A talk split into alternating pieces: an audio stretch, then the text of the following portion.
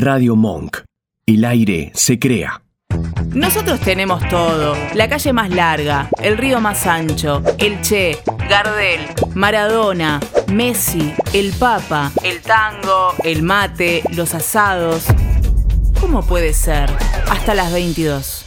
A mí me sorprendió de que él se venga sentado a la mesa con nosotros, pero no me sor- pero a la vez no me sorprendió, porque él es un tipo de barrio.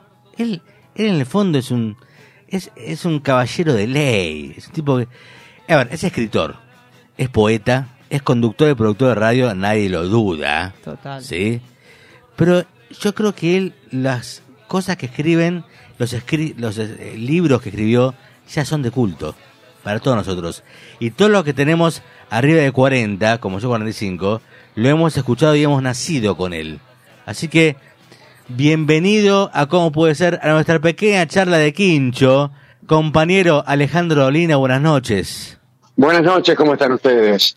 ¿Cómo va, cómo va todo? ¿Dónde te agarramos? Bien, bien, bien, mucho gusto de estar aquí. ¿En qué te agarramos ahora, Alejandro? ¿Qué estabas haciendo? Estaba mirando el partido de Argentina. Ah, pero eh, c- ¿cómo lo ves? ¿Cómo la, está jugando bien Argentina? Más o menos. Más o menos. Eh, Julián Álvarez, ¿no metió el gol? Cuando yo dejé de verlo, iban 1-0 arriba. Ahí está. Este, Alejandro, sabes que estábamos, te quería, vos sos un tipo que analiza política y tenés un análisis- muy buenos. Vos sabés que hoy le dedicamos el programa a las Malvinas, ¿sí? Eh, porque como no estamos el, el sábado, que es el 2, eh, ¿qué pensás a 40 años de Malvinas? ¿Cuál es tu reflexión? ¿Qué pensás que fue eso? A 40 años de Malvinas, yo diría que, que más, que a casi 200 años de Malvinas, ¿no es cierto? 200 años, claro. La, la usurpación tuvo lugar hace casi 200 años y no, no el mundo no, no parece evolucionar hacia una especie de, de- de justicia internacional razonable. De manera que los únicos cambios que se producen son cambios eh, hijos de la violencia, de, de- de las situaciones de conflicto abierto. Es muy, muy difícil que alguien devuelva este, un territorio usurpado. Pasó con, pasó con Hong Kong, ¿no es cierto? con Inglaterra. Claro. Este, no parece aquí en, en este, en este caso haber ninguna voluntad negociadora por parte de la potencia colonial, de manera que este, las cosas están como están. Sí. Eh, es como que el mundo está como yendo para atrás, ¿no? En muchos aspectos sí. Eh, sí, evidentemente hay. Podríamos poner una fecha. De la época de, de Reagan y de Thatcher Claro. significó para, para el mundo de los negocios un, un- un salto de poder. Un salto de poder. Hoy en día el, el poder verdadero, el, poder del mundo, eh, no, no es el poder de estados nacionales, sino del mundo de los negocios, del mundo de las finanzas, que, que lo domina todo. Eh, en ese sentido, eh, en, el, en el sentido de la justicia se va evidentemente hacia atrás. Se va evidentemente hacia atrás. Este, no hay. Eh, los estados nacionales no tienen poder Mm. para imponer estados de bienestar, para eh, facilitar el progreso de los que menos tienen. Y si no lo hacen los estados nacionales, evidentemente, la gente del mundo de los negocios, el- los grandes empresarios, lo- los bancos, esos tipos no van a hacer nada. Y más bien van a hacer lo contrario, como hemos visto ya varias veces en los últimos años, a través de crisis, eh, eh, Corridas financieras. de muchísimo poder, como los Lehman Brothers, que Claro. bueno, no hacen sino acrecentar lo que es la, dis- la desigualdad. El mundo es cada vez más desigual y en ese sentido evidentemente que va para atrás. Alejandro, buenas noches. En este sentido, teniendo en cuenta lo que estás diciendo, ¿cómo ves en particular la situación de la economía actual argentina con esto del acuerdo con el Fondo Monetario y, y lo que estuvo pasando estos últimos días? Sí, en realidad la situación argentina no es tanto lo que estuvo pasando en los últimos días, sino lo que estuvo pasando en los últimos años. Cuando Argentina toma el acuerdo con, con el Fondo Monetario Internacional en 2018, Claro. toma una deuda eh, cuyo pago iba a significar 44 mil. evidentemente un gran sacrificio para el pueblo, pero también una gran pérdida, eh, pérdida de soberanía, pérdida Mm. de, de conducción de los propios destinos económicos. Y así sucedió. Y salir, salir de esa trampa eh, va a ser muy difícil. Va a ser muy difícil. Eh, tal como, como, como decíamos hace un rato, ahí también está el mundo, el mundo de los negocios, eh, el mundo de los poderes que hacen que no podamos recuperar Malvinas, que no podamos establecer justicia para esta, para esta deuda absurda que se ha tomado, etcétera, etcétera. Eh, los poderosos son otros, no nosotros. Ale, eh, te hago una pregunta, discúlpame, Ale, vale. Eh, ¿Cómo lo ves al presidente? Eh, no sé, lo veo evidentemente con, un, con unos problemas enormes. Tiene problemas por todos lados. gobernar- gobernando el país en, en un momento eh, no, no, no, de no mucha, de no muchas facilidades. Y lo veo también afrontando eh, a una oposición que ha decidido evidentemente no, no seguir este no seguirlo al presidente. No seguirlo en sus decisiones etcétera que este, cosa que está bien que ocurra porque para algo son la oposición. Pero eh, este en todo caso enfrentar las decisiones del gobierno con un espíritu de incumplimiento de oportunismo político y de, de cierta cierto perfume destituyente Ujú. Sí, sí, sí, sí. Y decime, ¿y la famosa interna que hablan los medios hegemónicos del Frente de Todos? La famosa interna, no sé por qué preocupa tanto. No, no. La famosa interna es una, una situación que se produce y que no es el principal problema, evidentemente, de la Argentina. A nadie le un importa. problema del frente de todo, un problema, evidentemente, que va a tener repercusión electoral y este, tal repercusión electoral va a tender a, a eternizar los problemas que nos, que nos aquejan. Es decir, el cambio de política Sí. que propugnaba al frente de todos no pudo cumplirse o no pudo cumplirse del todo, o no pudo cumplirse con éxito, o tuvo para su cumplimiento numerosos eh, este, inconvenientes. Y este de, de la interna es uno más, pero a mí no, no me parece tan tan tremendo, no, Es- no me parece tan tremendo. ¿Es algo que construyeron un poco los medios hegemónicos? Sí, claro, sí, es un asunto. El asunto aquí es cómo hacemos, de dónde salen los recursos para afrontar el pago de esa deuda. Eh, segunda pregunta, ¿cómo hacemos para mantener eh, cierta soberanía en lo económico, en las decisiones políticas, eh, teniendo que pagar una deuda que por acuerdos hace que el fondo sea el que decida de qué manera armamos nuestro presupuesto, de qué manera le pagamos a nuestros jubilados, etcétera, etcétera. En ese, en, ese, en ese marco, evidentemente los problemas son, son muchísimos y, y no, no le hace falta una, una interna al frente de todo, no para, para ser graves. Exacto, exacto. Alejandro, acá te habla Valeria Arriaga. ¿Cómo es estás? Un es gusto pl- saludarte. Es un placer escucharte todo lo que decís. Eh, soy una fiel amante de la radio y para mí es un gustazo hablar con vos.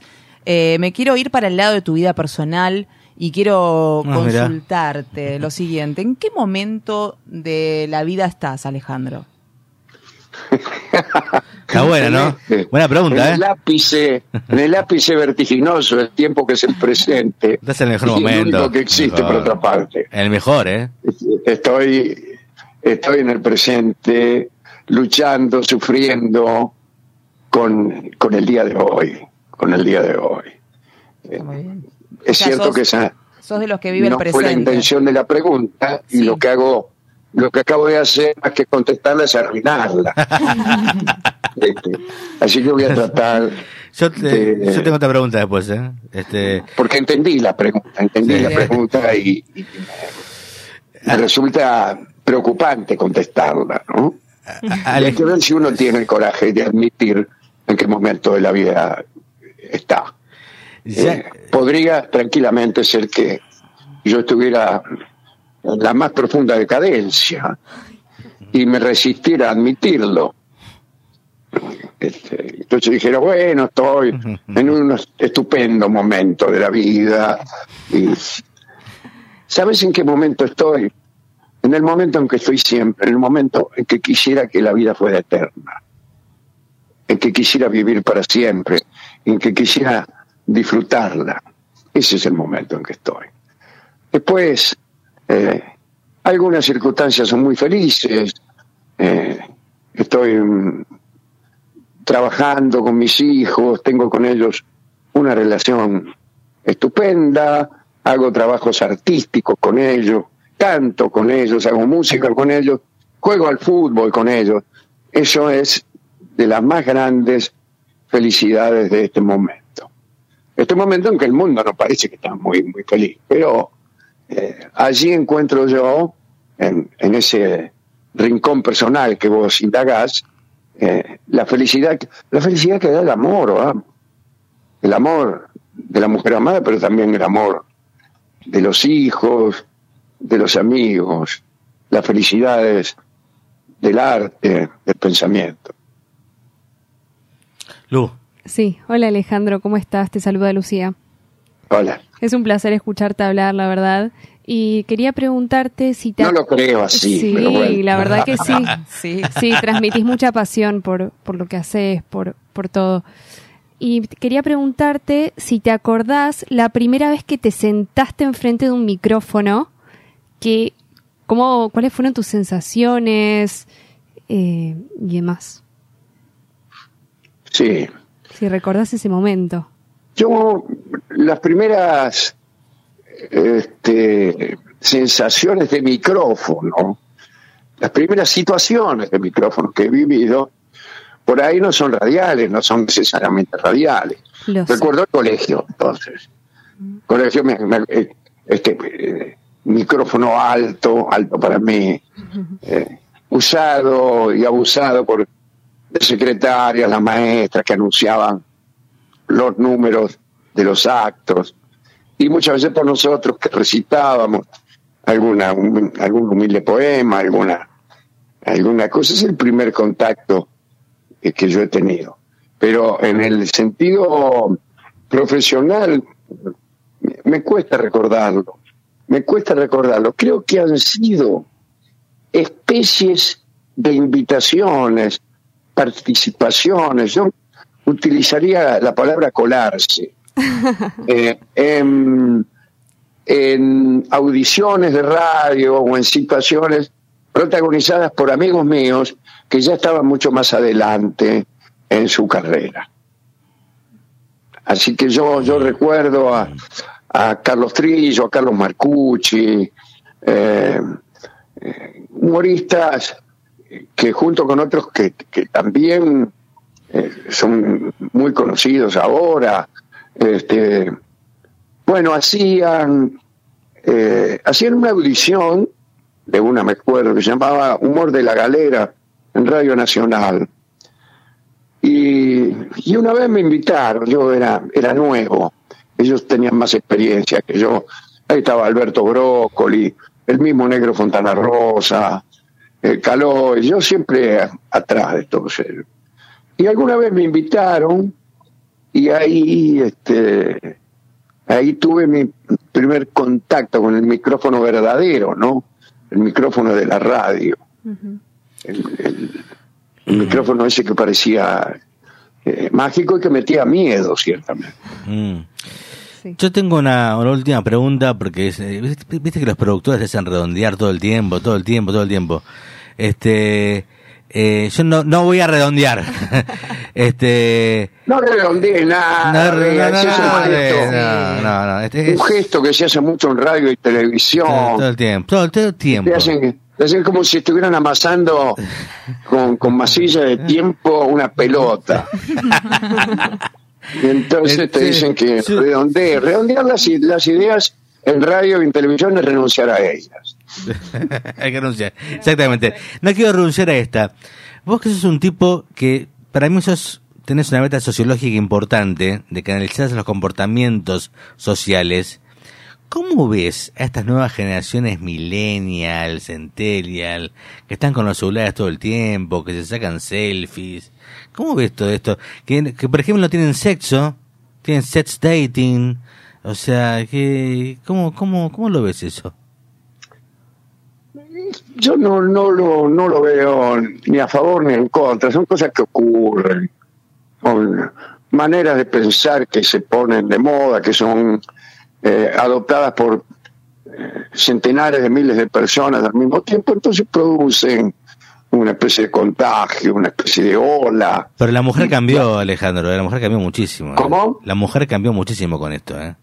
Sí, este, algunas de estas cosas que suceden son horripilantes y otras son muy buenas. Muy buena es la el comportamiento y la importancia de, de, de la conducta de la mujer en este tiempo.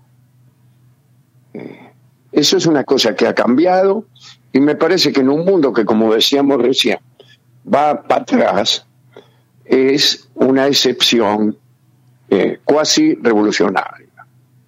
Eso es distinto a lo que yo conocí y es mejor que lo que yo conocí. Otras cosas no, directamente son tonterías, modisterías, eh, que van y vienen y no les tengo ni, ni, ni amor ni odio, no, no me, no me importa mucho. Este, Alejandro, bueno, vamos, vamos a hacer caso al productor, porque si no, este, nos sacan, nos sacan del aire encima. Sí, sí. Hacen esas cosas. Alejandro, primero yo te quiero en lo personal agradecer que al último momento, a las 7 y 5 de la tarde, te escribí y re- respondiste a mi llamado de productor loco que tuve, este, como, como uno vive la radio todo el tiempo. Yo creo que habíamos arreglado la semana pasada. No, no hemos arreglado, no. Entonces, lo que acabo de hacer es dejar colgados a A otro. Dejaste colgado a otro. Dejaste a las nueve de la noche. sí, sí. dejaste colgado. Sí, Le pedimos sí, perdón, le pedimos perdón al que dejaste colgado. O Bueno, colgada. bueno, Bueno, este, un abrazo grande. Esta es tu casa, Un abrazo grande, un gran cariño, un gran cariño. Que te vaya bien, Gracias. Alejandro. eh. Gracias, eh. Gracias. Adiós. Adiós.